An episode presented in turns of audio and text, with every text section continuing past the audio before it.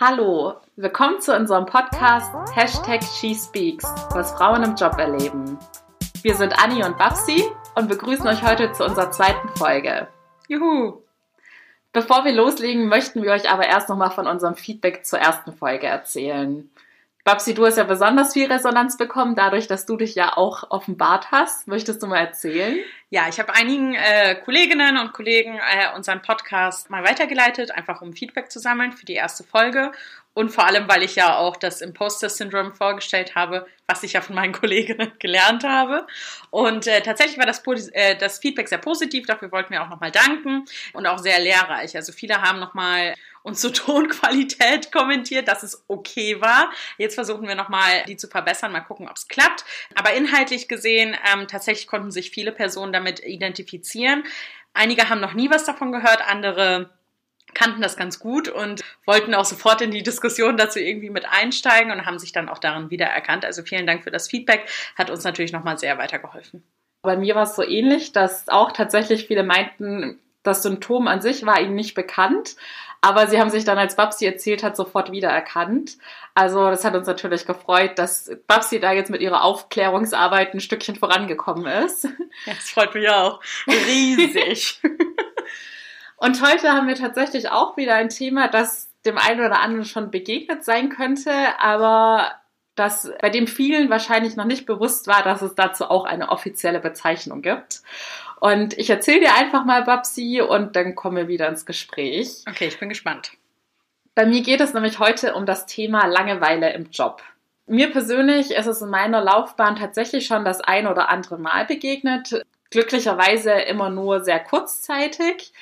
Am häufigsten tatsächlich sogar während meiner Praktikantenphasen, also quasi während des Studiums da war es so, einmal hatte ich so eine Situation in meinem Bachelorstudium und hatte quasi gerade frisch angefangen und wie es so ist, man wird ja häufig gar nicht richtig eingearbeitet, sondern man ist dann von jetzt auf gleich da, muss sich dann proaktiv selber um Aufgaben kümmern.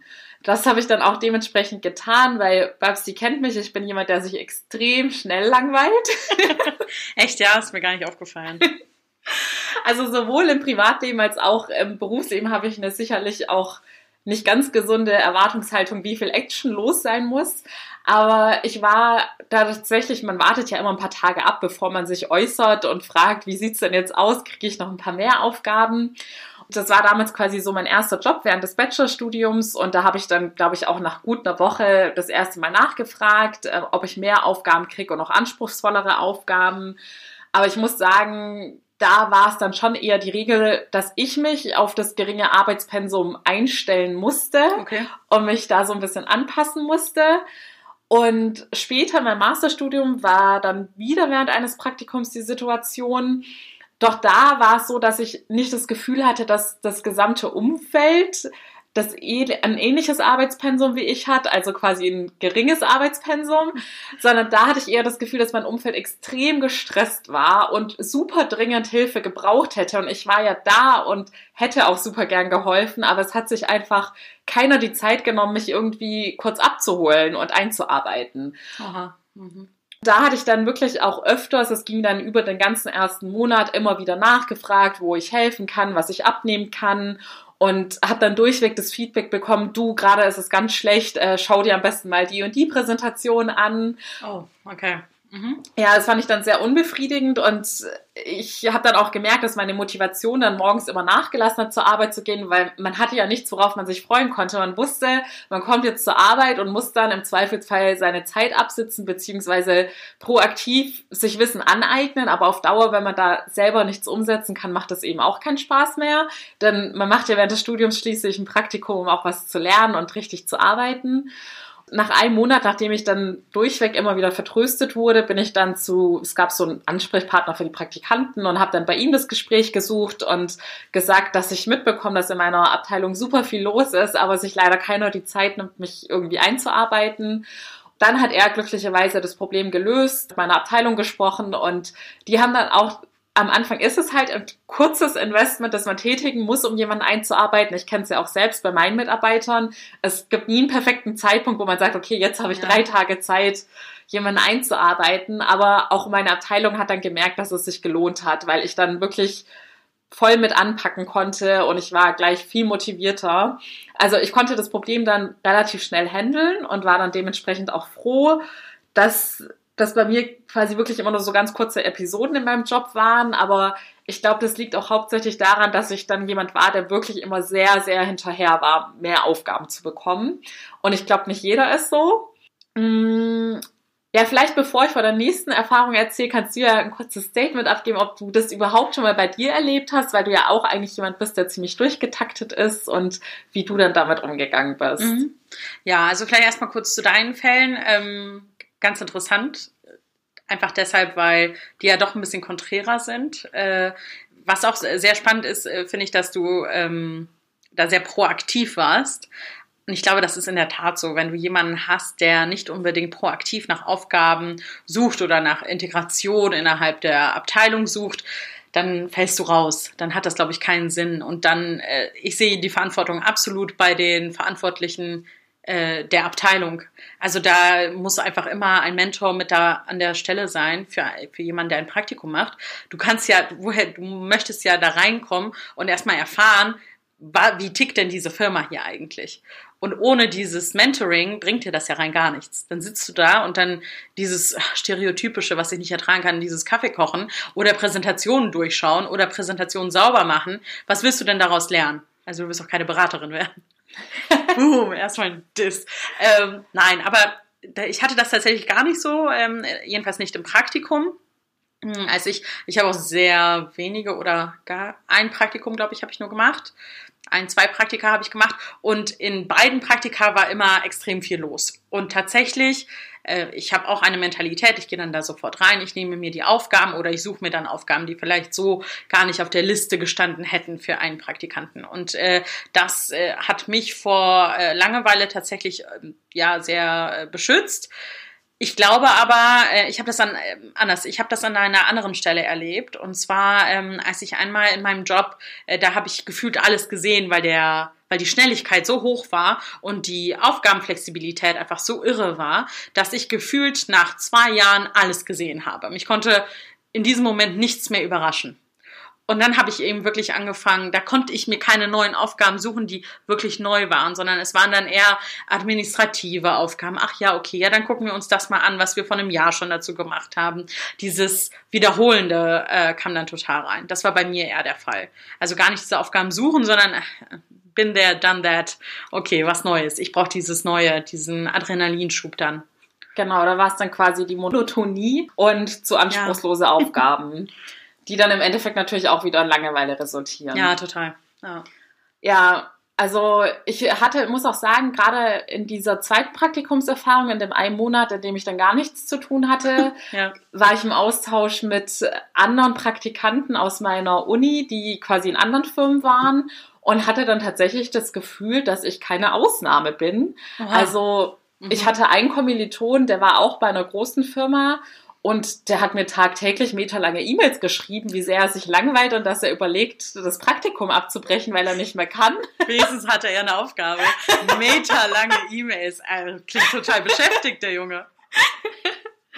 Ja, auf jeden Fall hat mich das dann doch so ein bisschen erschrocken, aber bei mir war es dann echt so ein bisschen nach dem Motto aus den Augen, aus dem Sinn und dann habe ich mich nicht mehr weiter mit dem Thema beschäftigt und nach dem Studium hatte ich dann, weißt du ja, am besten auch immer Jobs, wo ich super viel beschäftigt war, was mir dann auch dementsprechend Spaß gemacht hat, aber in Vorbereitung auf die Sendung habe ich dann doch noch mal alles Revue passieren lassen, mir ich gefragt, in welchen Situationen ich noch mit diesem Phänomen in Berührung gekommen bin. Mhm. Und dann ist mir noch ein weiteres Beispiel eingefallen. Es war, als ich auch ganz neu bei einer Firma war und wie es so ist, oft werden dann ja die neuen Mitarbeiter gleich mit dem ganzen Gossip überfallen, ähm, was die längeren Mitarbeiter schon länger stört. Und da hatte sich ein Mitarbeiter bei mir ausgeheult, der dann auch beschlossen hatte, selber zu gehen, weil er meinte, dass in seiner Abteilung die Aufgaben so monoton und langweilig seien und schon längst alle nur noch YouTube-Videos schauen und keine Lust mehr hätten und demotiviert seien.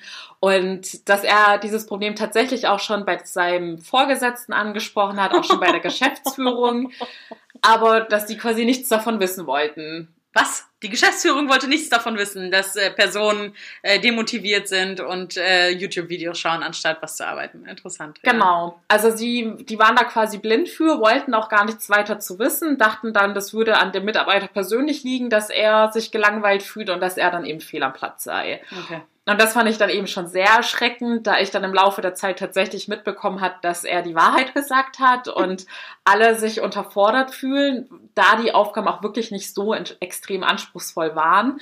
Und das fand ich eben sehr äh, erschreckend, wie verblendet man dann ab einer gewissen Management-Ebene ist und sich dann nicht mehr in die Leute hineinversetzen kann. Ja, aber sowas habe ich tatsächlich noch nicht gehört. Also ich habe bisher sehr ambitionierte Geschäftsführer kennengelernt oder Geschäftsführerinnen, die sehr hinterher waren, dass jeder wirklich viel Arbeit hat, viel Arbeit beziehungsweise viele Herausforderungen, um natürlich auf was weiß ich, auf mehr Umsatz einzuarbeiten oder auf irgendetwas, ähm, auf eine bessere Reputation oder was weiß ich, neue Partner zu gewinnen. All solche Sachen. Es gab immer ein Ziel und es gab immer viel Arbeit, die auch herausfordernd war. Natürlich muss man dann gucken, dass man nicht total äh, ins Burnout irgendwie schlittert. Aber das ändert ja nichts daran, dass wenn so etwas an die Geschäftsführung oder an irgendein Teamlead herangetragen wird, dass da sofort gehandelt werden muss. Das ist ja Arbeitszeit, dafür wird ja Geld bezahlt. Natürlich, ich als Mitarbeiter habe also für ich persönlich, Anni, ganz ehrlich, wenn ich anfangen sollte, YouTube-Videos zu gucken bei mir auf der Arbeit, dann wäre ich so unglücklich, obwohl ich das in der Freizeit gerne mache. Aber auf der Arbeit will ich doch irgendetwas beitragen. Möchte ich doch irgendwie auch, dass meine Arbeit wertgeschätzt wird, dass irgendwie irgendwas vorankommt, dass ich einen Teil dazu leiste, dass wir besser werden, dass wir erfolgreicher werden als Firma. Wenn ich dann plötzlich anfange, YouTube-Videos zu schauen oder Netflix zu gucken, dann bin ich doch falsch. Dann, äh, dann fühle ich mich doch nicht wirklich zufrieden. Das sehe ich ganz genauso. Also ich muss sagen, wenn ich mal so Leerlaufzeiten hatte, selbst wenn man die Möglichkeit hat, im Internet zu surfen, es hat mir einfach keinen Spaß gemacht. Ja, genau. Also ich fand, es war eigentlich das Schrecklichste, dass man die Zeit dann anderweitig verwenden soll. Äh, klar, wie du gesagt hast, in der Fre ich konnte es auch in dem Moment nicht verstehen, weil das Dinge waren, die einem in der Freizeit super viel Spaß machen. Da surft ja jeder mal heutzutage vorm Schlafengehen noch auf dem Handy im Internet oder schaut sich irgendwelche Reportagen oder Dokus an. Aber auf der Arbeit kann ich mir das auch beim besten Willen nicht vorstellen, dass mich das erfüllt. Ich glaube, ich wäre schon nach zwei Tagen ausgerastet. Ja, genau. Und ich glaube, dieser, dieser Erfüllungsaspekt ist so wichtig. Mm, wenn du abends irgendwie im Bett liegst und einen anstrengenden Tag hattest und dann von mir aus nochmal ganz Instagram durch, durchscrollst, von mir aus ist aber deine freiwillige Entscheidung. Das ist ja deine Zeit, die du dann opferst. Da, da bist du ja die Herrin im Haus. So. Und die Entscheiderin darüber aber doch nicht während der Arbeit. Während der Arbeit, da im besten Falle erfüllt dich die Arbeit, im besten Falle hast du Spaß daran, trägst wirklich zu etwas bei. Und wenn dir dann wirklich, das, das lässt sich auch an deinen Qualitäten einfach zweifeln. Du bringst ja ein Repertoire oder ein Potpourri an Aufgaben irgendwie mit oder an Fähigkeiten, an Talenten, die die dich sozusagen ähm, ja herausstellen, besonders machen in diesem Setup bei der Arbeit. Und wenn du das nicht irgendwie zur Schau stellen kannst, beziehungsweise das irgendwie in Anwendung bringen kannst, also das würde mich unfassbar demotivieren und unfassbar traurig machen, dann wäre das auch nicht mein Arbeitgeber. Ja, du hast das Ganze schon ganz gut auf den Punkt gebracht und durchschaut, Babsi, du Fuchs. Man nennt mich nicht ohne Grund Babsi die Detektivin. dann das Ganze, hinter dem ganzen Phänomen steckt doch mehr, als man zunächst vermuten könnte. Wenn, es hört sich ja so lapidar an, Langeweile im Job und es hört sich auch irgendwie selbstverschuldet an, so nach dem Motto, du kannst dich nicht selber beschäftigen. Ja, genau, ja, das stimmt. Ja, der Fehler bei, den Fehler bei sich selbst suchen. Ja. Genau, aber du hast den wesentlichen Aspekt des Ganzen, dass es nämlich um das Selbstwertgefühl gibt, das dadurch extrem beschädigt wird, weil man das Gefühl hat, man ist super ersetzbar, man macht nichts Anspruchsvolles, man liefert keinen Mehrwert für die Firma. Das sind dann viel tiefgreifendere Auswirkungen und deshalb ist das Ganze auch ein offizielles Krankheitsbild. Man nennt das Ganze Bore-out. Tatsächlich ist der Begriff an sich noch gar nicht so bekannt und auch das Krankheitsbild. Ich wette, die meisten unter euch kennen den Begriff Burnout und wahrscheinlich auch sogar schon den einen oder anderen Fall in ihrem Umfeld. Doch Bore-out ist noch relativ unbekannt. Und das liegt zum einen daran, oder ich spiele die Frage beim Babsi. Was glaubst du, warum der Begriff Bore-out noch so unbekannt ist? Ja, vielen Dank. Äh, Jetzt hast du mich ertappt, warum der noch so unbekannt ist. Ich glaube einfach tatsächlich, weil, also ich wusste nicht, dass es ein Krankheitsbild ist. Äh, das ist auch neu für mich. Und warum ist es neu für mich? Weil ich immer dachte, okay, ja, der Fehler liegt bei mir. Also äh, da, ich werde ja darüber auch nicht erzählen, dass ich jetzt gelangweilt bin bei der Firma, also oder bei dem Unternehmen. Ich glaube vielleicht, weil niemand darüber gesprochen hat ähm, oder niemand darüber spricht und tatsächlich auch nicht als Krankheit selbst identifiziert. Ein bisschen Langeweile tut uns doch in dieser hektischen Welt doch auch ganz gut. Und ich könnte mir vorstellen, dass es dadurch so ein Stigma hat. Ich, also äh, andere Sachen haben ja ein viel größeres Stigma, aber hier einfach, ja, wenn du dich langweilst, dann such dir doch einfach eine interessantere Aufgabe. Also so nach dem Motto. Deswegen kann das doch gar nicht so schlimm sein. Genau, ja. ja. Es ist tatsächlich dieser gesellschaftliche Aspekt, dass man bei dem Burnout wird man ja, man wird nicht gefeiert, aber es, man wird quasi wie jemand gehandhabt, der super fleißig und eifrig ist und sich für die Arbeit aufgeopfert hat ja, und überarbeitet. Genau, man assoziiert es eher mit, ja, mit einer sehr ehrgeizigen Person. Aber wenn jemand erzählt, ich bin wegen einem Bore-out krankgeschrieben, dann ist die erste spontane Reaktion sicherlich etwas anders, zumal das Krankheitsbild an sich noch gar nicht bekannt ist und die tiefgehenden Auswirkungen. Ja. Und ich muss sagen, in meinem eigenen Umfeld war tatsächlich das erste Mal, als ich von diesem Begriff gehört habe, musste ich auch sehr schmunzeln und habe es überhaupt nicht ernst genommen. Mhm. Denn ich hatte von einer Person, die ich aus dem Arbeitsumfeld kenne, dann erfahren über Dritte, dass diese Person jetzt auch seit längerem aus diesem Grund krankgeschrieben ist.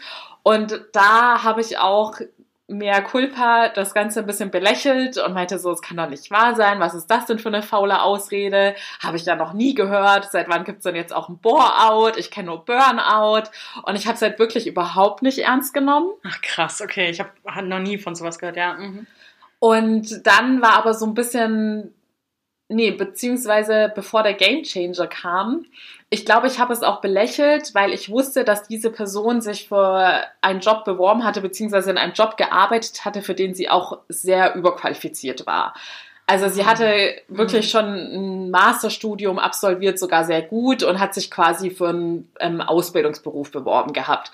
Und in dem Moment habe ich das dann auch als eigene Schuld wahrgenommen, wenn man sich dann für was bewirbt, wo man offensichtlich überqualifiziert ist. Ich weiß nicht, wie hättest du es denn empfunden? Hättest du das quasi auch so verurteilt oder? Ja, hundertprozentig. Ich glaube, davor ist niemand gefeit. Ich selber, ich wusste, wie gesagt, nicht, dass es sich um ein Krankheitsbild handelt. Ich dachte, das ist halt so ein Phänomen. Und ja, davon, daran leiden bestimmt einige und, aber nicht, dass man da deshalb wirklich auch krank werden kann und krank geschrieben werden sein kann. Und äh, wie gesagt, ich habe immer in, in Arbeitsumfelden gearbeitet, die unglaublich herausfordernd war, in der man eben nicht, in denen man nicht eben einmal eine Minute zum Durchatmen hatte. Und wenn man mal eine Woche lang äh, gefühlt nichts zu tun hatte, dann dachte man so, was ist denn hier los? Irgendwas stimmt doch hier nicht. Und dann hat man so, also ich habe jedenfalls dann sofort angezwe äh, angezweifelt, dass ich vielleicht etwas vergessen habe, irgendwas vergessen habe zu tun. Und so, ich hätte das auf jeden Fall genauso belächelt wie du. Insbesondere, weil ich dann auch gedacht hätte, ach, das ist doch, das ist doch das Verschulden der Person. Hätte die sich doch mal auf einen äh, herausfordernderen Job äh, beworben. Jetzt ist das halt eine Ausrede, um sich nochmal auszuruhen. Ja, genau. Scheiße, ist echt, sorry, das ist echt äh, uncool von mir, ja. Ja, von mir war es ja auch uncool. Bei mir war das quasi auch so ein Entwicklungsprozess, der dann mit der Zeit kam bis ich dann mal realisiert habe, wie ernst das Problem ist und wie sehr es eine Person belasten kann. Es war dann tatsächlich so, dass ich, ich glaube, in der Zwischenzeit war bestimmt ein Jahr vergangen und da hatte ich eher in meinem Privatleben eine Phase, da kennt mich Babsi auch so gut, dass ich da recht schnell schon gefühlt nach zwei Tagen mich gelangweilt fühle, wenn sich mein Leben in einer Woche nicht um 180 Grad wendet. Und hatte dann, um dem Ganzen einen Namen zu geben, suche ich dann auch oft irgendwie bei YouTube nach einer passenden Reportage, die dieses Problem thematisiert. Und dann bin ich auf eine Reportage zu dem Thema Bore-out gestoßen. Und da ging es aber tatsächlich um diesen beruflichen Bore-out. Und diese Reportage hat mich dann letztendlich wachgerüttelt. Okay. Denn da wurden auch verschiedene Personen vorgestellt, die damit äh, konfrontiert sind oder damit zu kämpfen haben. Eine Person war tatsächlich ein Top-Manager mit einem super bezahlten Job, der jahrelang damit zu kämpfen hatte und schon depressionsartige Symptome hatte, weil er sich dann auch immer gefragt hat, mache ich was falsch, warum habe ich so wenig zu tun und ich werde doch so gut bezahlt, ich bin so gut qualifiziert, aber jetzt oh. langweile ich mich in meinem Job. Hm. Eine andere Person war eine, die, ich sage jetzt mal, einen ganz normalen Bürojob hatte, aber sich auch immer unausgelastet gefühlt hat und tatsächlich mhm. auch schon 15 Jahre oder länger in diesem Job war. Also es wurden wirklich Leute aus verschiedenen Branchen gezeigt, die mit diesen Problemen zu kämpfen haben. Und was interessant war und was für Außenstehende sicherlich auch paradox ist, dass das Hauptsymptom ist, dass man sich wie bei der gegenteiligen Krankheit, dem Burnout, erstmal total erschöpft und müde fühlt. Und ich wollte gerade fragen, wie erholt man sich denn eigentlich von einem Bore-out? Also, weil du kannst ja nicht noch mehr runterkommen dann, aber wenn du sagst, man fühlt sich erschöpft ähm, und ausgelaugt, dann ist das, ja, also wie man sich davon erholen soll, dann weiß ich das auch nicht. Ja, tatsächlich ist es so, ich habe jetzt ähm, auch verschiedene Artikel dazu gelesen. Die Symptome sind, wie gesagt, sehr ähnlich zu einer Depression. Es wurde auch oft als eine Art der Depression beschrieben, da man sich eben sehr erschöpft fühlt, diese Lustlosigkeit hat, keinen Antrieb mehr hat, dann vor allem auch immer morgens aufzustehen und zur Arbeit zu gehen. Was ich auch absolut verständlich finde, wenn ja. man weiß, was einem blüht auf der Arbeit, dass man da wirklich quasi die Zeit totschlagen ja, muss. Nichts, ne? also, genau. Und äh, ich kann mir auch vorstellen, dass einen das wirklich richtig wahnsinnig macht, wenn man, also mich würde es, glaube ich, wirklich schon, ich hätte da eine sehr kurze Geduldsspanne, mich würde es nach einer kurzen Zeit schon in den Wahnsinn treiben. Aber wenn ich, ich habe da wirklich dann auch in den Kommentaren bei YouTube nur Beispiele gefunden, dass sich so viele Leute angesprochen gefühlt haben und meinten, dass sie das schon seit 20 Jahren oder länger mitmachen. Wow. Also ich glaube, die Dunkelziffer ist da extrem hoch, weil da einfach dieses Schamgefühl mit verbunden ist. Ja. Denn, und auch eine gewisse Angst. Denn wenn man seinem Vorgesetzten sagt, du hör mal, ich habe eigentlich gar nichts zu tun, dann müsste man ja auch um seinen Job fürchten. Ja, eben. Besser gelangweilt, aber bezahlt, ne? Genau. So Motto. Ja. Und ich habe auch gelesen, dass es tatsächlich sehr viele ähm, sehr gut ausgebildete Leute betrifft und dass sie dann immer so diesen inneren Kampf austragen müssen, ob sie es riskieren, ihren Job zu verlieren oder da sie auch privat zum Beispiel schon Kredit für ihr Haus aufgenommen haben, Verpflichtungen ihrer Familie gegenüber haben, sich dann eben, wie du gesagt hast, überlegen, ja, dann gehe ich da lieber durch, Augen zu und durch und habe dann wenigstens meine Finanzen gesaved. Ja. Boah, aber das ist äh, also auf Dauer, so wie du das machst, äh, so wie du das gesagt hast, wenn man aufwacht und ganz genau weiß, heute kann ich, heute habe ich keinen Grund irgendwie aufzustehen, denn ich werde ja eigentlich nicht gebraucht oder ich kann ja nichts wirklich bewegen. Also wenn man keine Perspektive so richtig hat, boah, dann weiß ich nicht, ob ich dann wirklich aufstehen könnte. Also dann verstehe ich auch dieses Denken dahinter, dass diese Unmo also diese Demotivation wie so eine Spirale dann wirkt. Ne? Warum sollte ich dann aufstehen? Dann kann ich auch genauso liegen bleiben und dann ist man automatisch mehr erschöpft. Äh, dann wird man natürlich krank. Also dann ergibt das für mich totalen Sinn.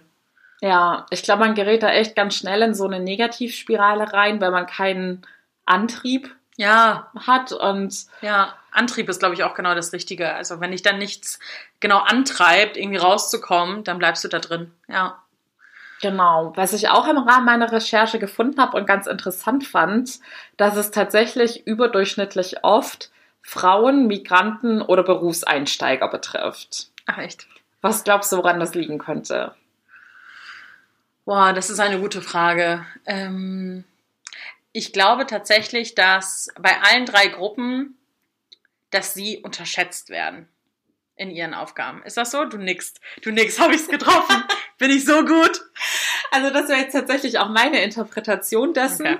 Es gab jetzt quasi keine Auflösung in dem Artikel, deshalb wollte ich einfach auch mal wissen, ob du auch spontan auf denselben Gedanken kommst. Ja. Aber das ist meiner Meinung nach das Naheliegendste, dass diesen Leuten eben weniger zugetraut wird und sie sich dementsprechend dann unterfordert fühlen. Ja, was total Sinn ergeben würde. Also zum Beispiel das mit den mit der Person, äh, die sich für einen Ausbildungsberuf entschieden hat nach ihrem Master, von der du gerade erzählt hast. Ja. Das ist ja Berufseinstieg sozusagen. Das würde ja total passen. Frauen, passt auch gut auf dich zu. ja, und äh, tatsächlich Migranten und Migrantinnen, hm, da kann ich auch nur von meinen Eltern sprechen. Das war ganz ähnlich. Das sind hoch ausgebildete Personen gewesen äh, in ihrem Herkunftsland und äh, dann sind sie äh, geflohen beziehungsweise äh, sind migriert und ähm, da konnten sie ihre Berufe leider nicht mehr ausüben, weil ihnen das einfach verwehrt worden ist. Und die haben wirklich, ich glaube, 10, 15 Jahre da wirklich gut zu knapsen dran gehabt, bis sie sich tatsächlich irgendwann damit abgefunden haben. Aber auch nur, weil mein Bruder und ich dann irgendwann was heißt ihre Träume sozusagen weiterleben konnten, aber wir wurden dann Gott sei Dank für unsere Ausbildung bzw. für unser Studium mit unseren aktuellen Jobs, ähm, dann können wir das sozusagen weitertragen und weiterleben. Und meinen Eltern geht es natürlich total gut, auch mit den Jobs, die sie jetzt hier haben in Deutschland, aber das ändert nichts daran, dass das, ähm, dass sie total unterschätzt worden sind äh, und auch überhaupt nicht gefördert worden sind dann. Ja, das finde ich eben so traurig daran und das ist mir auch besonders wichtig, das jetzt nochmal klarzustellen, dass es bei diesem Krankheitsbild liegt es keineswegs daran, dass die Betroffenen faul sind oder mangelndes Engagement haben.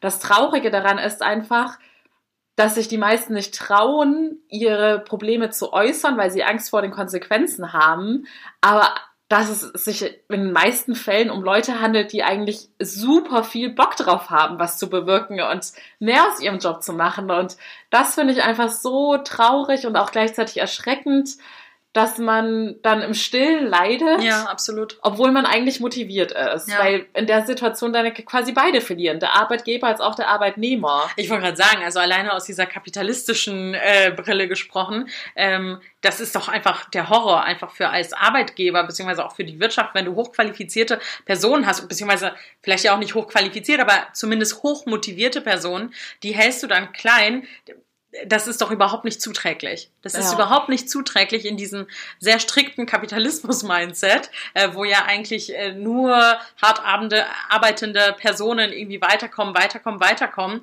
Ja, aber wenn du denen keine Herausforderungen gibst, wie willst du dann diese Personen zum Weitermachen motivieren? Ja. Ja, ich habe auch viel darüber nachgedacht, was tatsächlich die Probleme sind, warum das so häufig vorkommt und hatte dann einen Artikel gelesen, der hieß irgendwie, ja, wie sie als Führungskraft erkennen, ob in ihrem Team jemand daran leidet. Mhm. Und dann war dann auch so als Hilfestellung, waren dann so ein paar Tipps drin und dann stand dann auch, geben Sie Ihren Mitarbeitern auch die Möglichkeit, es zu äußern ob sie ausgelastet sind oder nicht. Und ich glaube, das ist tatsächlich ein ganz wesentlicher Aspekt, wenn man den Mitarbeitern das Gefühl gibt, sie können es jederzeit, ohne verurteilt zu werden, äußern, so nach dem Motto, hey, gibt's noch irgendwie was Neues zu tun oder ich hätte mal wieder genügend Zeit und Lust auf ein zusätzliches Projekt. Und man nicht damit rechnen muss, dass man dann gleich eins auf den Deckel bekommt, so von wegen, ja, hast du die letzten Wochen nichts gemacht oder warst du nicht ausgelastet, dann würde ich jetzt mal behaupten, wird es auch gar nicht so oft vorkommen. Ja, ich glaube aber auch, dass man unterscheiden muss zwischen, bin ich ausgelastet und habe ich zu viel Arbeit oder habe ich vielleicht nicht die richtige Arbeit, die ich machen muss. Jetzt nur aus meiner Erfahrung gesprochen, ich war ja, wie gesagt, schon immer super ausgelastet, hatte immer einen Hintern voll Arbeit und nichtsdestotrotz, ähm, glaube ich, jetzt nachdem du das also geschildert hast, gab es tatsächlich Wochen und Monate, in denen ich mich total gelangweilt gefühlt habe weil ich nicht die Projekte bekommen habe, die mich wirklich herausgefordert hätten. Und ich hatte die ganze Zeit das Gefühl, ich bliebe unter meinem Potenzial. Und wenn jetzt reflektierend, ähm, ich war trotzdem unglaublich gestresst. Ich habe unglaublich viel gearbeitet. Ich war, ich habe so viele Überstunden geschoben, aber es hat mich eben überhaupt nicht erfüllt. Ich habe nicht äh, das Gefühl gehabt, dass meine Fähigkeiten richtig eingesetzt werden für das Wohl der Firma zum Beispiel oder der Abteilung.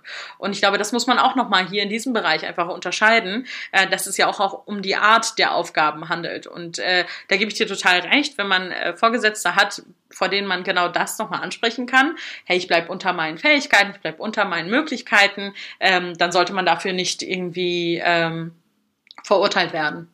Ja, ja, bei der, äh, dem, was du gerade gesagt hast, stimme ich dir absolut zu. Und ich hatte das tatsächlich bei den Positionen, in denen quasi sogar Personal eingespart wurde und ich dann gleichzeitig sehr viel operatives, zeitaufwendiges machen musste ja. und aber auch gleichzeitig die strategischen Dinge. Also quasi so eine All-in-One-Lösung war. Und da war es eben auch so, dass die operativen Dinge mich sehr, sehr viel Zeit gekostet haben und super nervig und aufwendig waren. Und da war ich dann zwar einerseits irgendwie gestresst, aber natürlich dementsprechend, wenn es jetzt auch so ganz banale Sachen waren, wie dass man für irgendwelche Promoter Sachen einkaufen musste oder so, dann hat man sich halt eben trotzdem unterfordert gefühlt, weil der Großteil des Tages mit solchen Dingen voll war, die einen dann nicht irgendwie geistig gefordert haben. Ja, und wahrscheinlich warst du aber auch für etwas anderes eingestellt. Genau. Ja.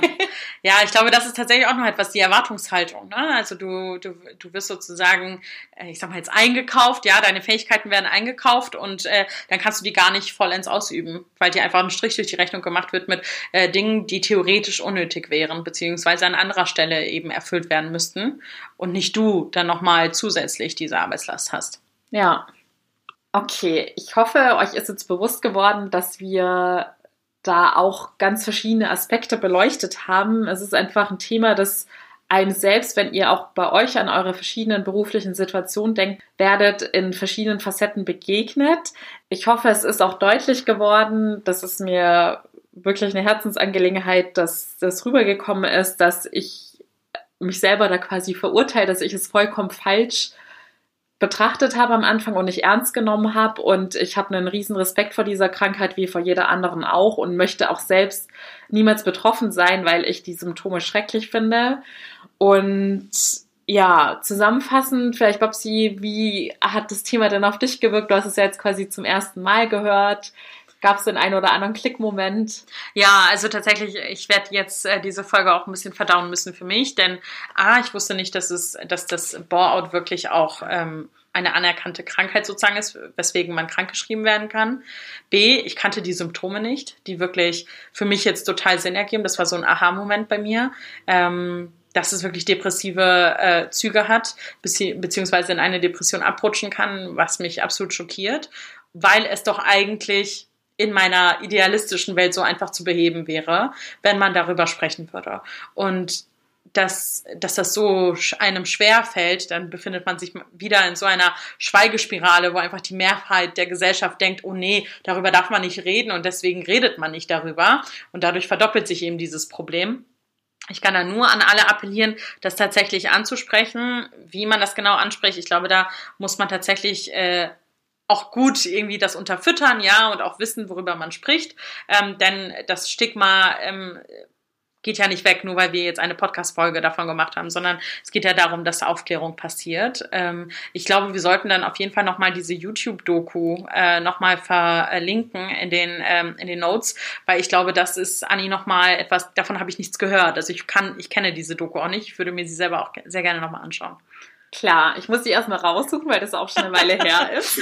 Sehr gut. Aber was auch jetzt passend dazu, es gab tatsächlich ein kleines Happy End in der Doku, denn ich erinnere mich zumindest noch an den Topmanager, wie er es gelöst hat.